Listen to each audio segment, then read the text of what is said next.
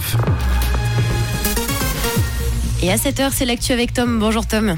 Bonjour Camille, bonjour à tous. Le harcèlement sexuel au travail, plus que jamais présent dans le secteur du bâtiment. Plus de la moitié des ouvrières disent avoir été victimes dans une récente étude du syndicat UNIA. Une sur quatre a même subi des agressions sexuelles selon le BLIC. Les infrastructures pensées par des hommes ne sont souvent pas adaptées à la jante féminine. 9 femmes sur 10 soulèvent par ailleurs des difficultés à concilier travail et vie de famille dans le secteur.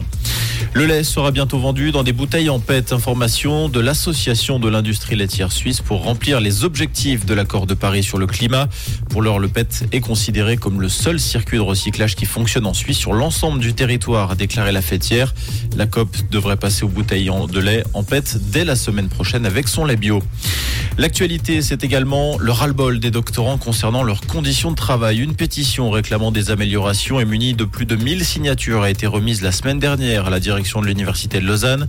Le texte a été lancé en début d'année par le syndicat des services publics Vaud et l'association du corps intermédiaire et des doctorants de l'UNIL. Il demande entre autres la fin de la multiplication des contrats à durée déterminée et que davantage de temps soit consacré à la thèse.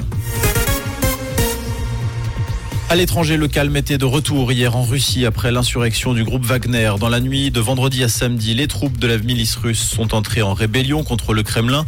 Son chef Evgeny Prigogine avait affirmé que ses combattants avaient quitté le territoire ukrainien pour investir le sud de la Russie et renverser le commandement militaire. Les troupes ont finalement fait demi-tour. Le chef de la rébellion s'est exilé en Biélorussie.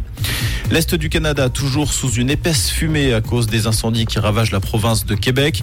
Un avertissement de smog a émis par Environnement Canada. La ville de Montréal est devenue la ville la plus polluée au monde. Le port du masque est également recommandé par les autorités. À l'heure actuelle, 81 feux de forêt sont actifs au Québec, dont 27 sont considérés comme hors de contrôle. En tennis, Carlos Alcaraz retrouve son rang de numéro 1 mondial après sa victoire au Queens. L'Espagnol s'est imposé 6-4, 6-4 face à l'Australien Alex de Minor pour remporter son premier tournoi sur gazon.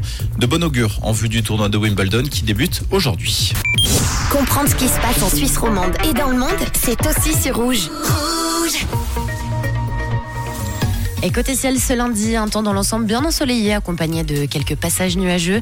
Actuellement, on a 15 degrés à Orbe et à Chavornay, 18 degrés à Podé et aux pyramides de Vidi, avec des températures chaudes et estivales en journée. Une très belle semaine et bon café à l'écoute de Rouge.